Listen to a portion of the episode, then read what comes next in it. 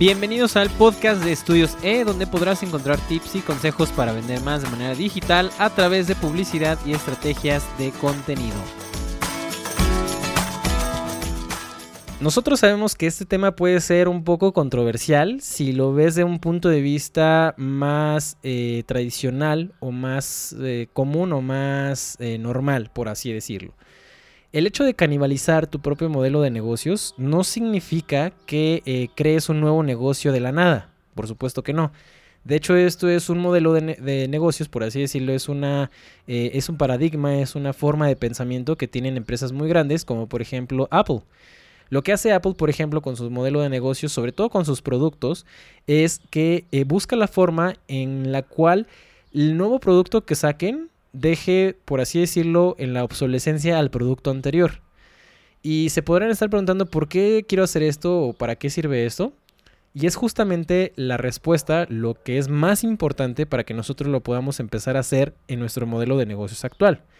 Para empezar, hay que entender qué es un modelo de negocios para nosotros poder saber cómo poderlo canibalizar. Y es básicamente, nuestro modelo de negocios es la manera en la que nosotros hacemos cosas o resolvemos eh, problemáticas de nuestros clientes para que nuestros clientes pues nos den obviamente el dinero para resolverlas. En este caso, por ejemplo, vamos a poner eh, que estamos vendiendo a lo mejor eh, productos de limpieza. ¿sí? A lo mejor nos dedicamos específicamente a aspiradoras. Entonces nosotros a lo mejor ya llevamos 10 años vendiendo aspiradoras y pues nos va bien. Eh, nos podría ir a lo mejor mejor, pero nos va eh, bastante bien y lo que nosotros hacemos es que mantenemos exactamente el mismo modelo de negocios. ¿Cuál es ese modelo de negocios? En donde llega el cliente a mi tienda, yo lo atiendo físicamente para que se lleve sus productos o para asesorarlo y entonces esta persona se lleva una aspiradora a su casa. Ahora, un, a lo mejor un pivote o una iteración que podríamos hacer ahí es que empecemos a vender esas aspiradoras en línea. Y eso no quiere decir exactamente que estemos canibalizando nuestro modelo de negocios, porque lo único que estamos haciendo solamente es abrir otro canal de venta. Entonces imaginemos que ya estamos vendiendo también eh, en línea. Hasta ese punto nosotros ya podemos entender que nuestro modelo de negocios se dedica solamente a la venta de aspiradoras. Pero ¿qué pasaría si por un lado nosotros empezamos a eh, pagar en, eh, a pagar innovación, a pagarle a algunos ingenieros que estén trabajando para no solamente hacer una aspiradora que aspire como tal, sino que a lo mejor también eh, limpie a través de moléculas iónicas de alguna otra cosa, ¿sí? Entonces lo que va a hacer esta persona es que se va a poner a investigar cómo poderlo hacer y empezar a hacer un producto nuevo que a lo mejor ese producto vaya a estar sacando nuestras aspiradoras que nosotros tenemos en el aparador.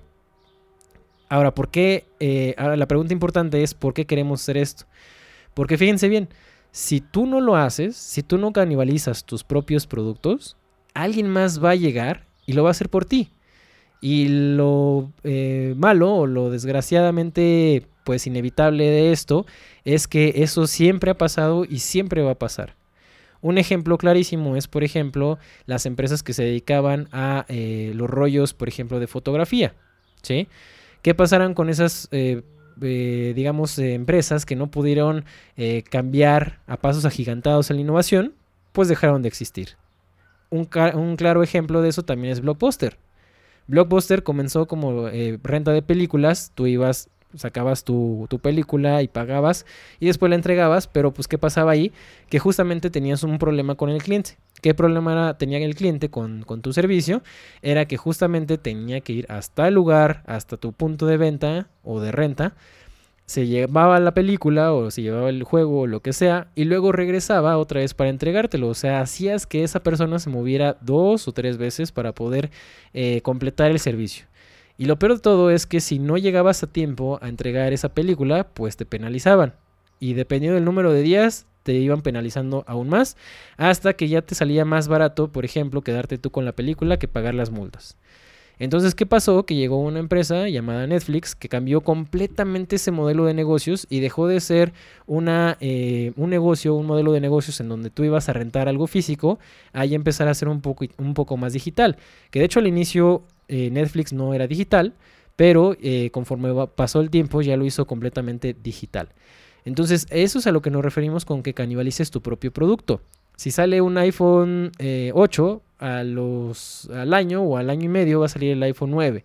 Y así, sucesiva, así sucesivamente, perdón, hasta que eh, pues empecemos a, a, innovar y empecemos a actualizar algunas cosas. Ahora, ¿qué pasa con esto? Que hace poco estábamos hablando con un cliente y le estábamos comentando, es que mira, lo que necesitamos hacer como estrategia dentro de, tu negocio es que empieces a canibalizar lo que estás haciendo ahorita, que es la venta directa al público y eh, el, el, servicio al cliente, pero dentro de tus instalaciones. Debemos empezar a dar un salto para poder empezarnos a comer ese negocio, porque ya hay otros negocios que están pues más adelantados y están haciendo otras cosas. Entonces tenemos que cambiar ese modelo, ¿no?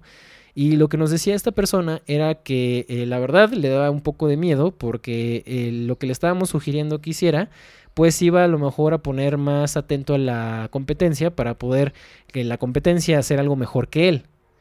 Entonces, algo que nosotros le comentamos a esta persona es que teníamos que entender que en el momento o en la situación en la que vivimos actualmente, donde toda la información está en Internet, donde toda la información se puede adquirir en un clic, realmente la competencia no existe, ¿sí?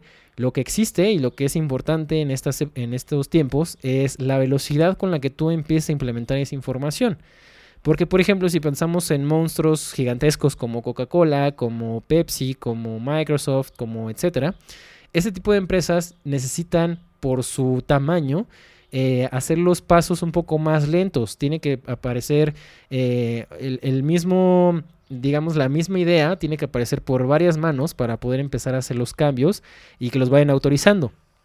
Por el contrario, si tú tienes tu empresa, si tú tienes tu negocio y tú eres el dueño de las decisiones y eres el que las toma, eso es lo más importante que nosotros tenemos a nuestro favor y que podemos hacer en estos tiempos en los que estábamos viendo, como bien se los estaba diciendo.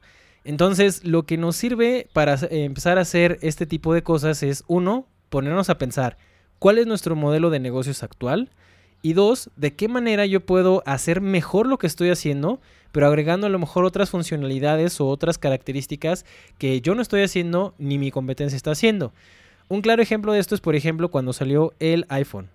Eh, no sé si conozcan un poco la historia acerca de eso, pero eh, lo que pasó es que en, ese, en el momento en el que estaba, digamos, saliendo apenas el iPhone, un poco antes el teléfono que estaba muy de moda en ese entonces era el BlackBerry. Y por ahí cuenta la leyenda, por así decirlo, que eh, Steve Jobs decía que tenía una fobia a los botones, literalmente. Entonces por eso utilizaba la ropa que utilizaba, porque no tenía botones como tal. Entonces lo que pasaba con este tipo de cosas es que eh, le encargó a su equipo de ingenieros que empezaran a diseñar un, eh, un teléfono, un smartphone, que pues fuera tuviera más funcionalidades que las de su competencia y que tuviera obviamente pues más capacidad y tuviera eh, pues mejor poder de procesamiento, etcétera, ¿no? Lo digamos lo estándar, por así decirlo. Entonces el grupo de ingenieros se puso a, realizar los prototipos, a empezar a diseñar, etcétera. Y lo que se dio cuenta es que empezaron a platicar y como en, en, ese entonces el BlackBerry era el celular, digamos, más famoso, dijeron, ah, pues mira, el BlackBerry tiene vamos a poner un número, tiene 40 botones. Eh, yo creo o nosotros creemos que le va a gustar mucho a Steve que le pongamos otros 20 para que ahora sean 60 botones en un teléfono. Entonces empezaron a gastar en los prototipos, empezaron a hacer los diseños y cuando lo tenían listo entonces llegaron con eh, Steve y le dijeron, oye Steve, mira, aquí tenemos el nuevo prototipo, ¿qué te parece? Y lo primero que dijo Steve fue, eso me parece completamente horrendo. No puedo creer que haya tantos botones. Quiero que vuelvan a hacer todo el teléfono desde el inicio, pero ahora quiero que solamente tenga un botón máximo. Solo un botón. Entonces, lo que empezaron a hacer los ingenieros es empezar a diseñar y a prototipar, a prototipar, perdón, y de ahí fue que nació el novedoso y nuevo iPhone que solamente tenía un botón para hacer un montón de funcionalidades, más obviamente los de volumen y los de eh, prendido y, eh, y apagado. Pero fuera de eso, eso es lo que necesitamos hacer con nuestro negocio. ¿Qué manera eh, o de qué manera nos podemos dar cuenta qué es lo que le duele a nuestro cliente que yo no se lo estoy pudiendo dar con mi solución actual y que la competencia tampoco? ¿Y cómo puedo entonces sacar algo mejor de lo que yo estoy haciendo para poderle servir mejor? Esa es la clave de los negocios actuales. Esto fue todo por el día de hoy y nos vemos en la siguiente edición. Muchas gracias.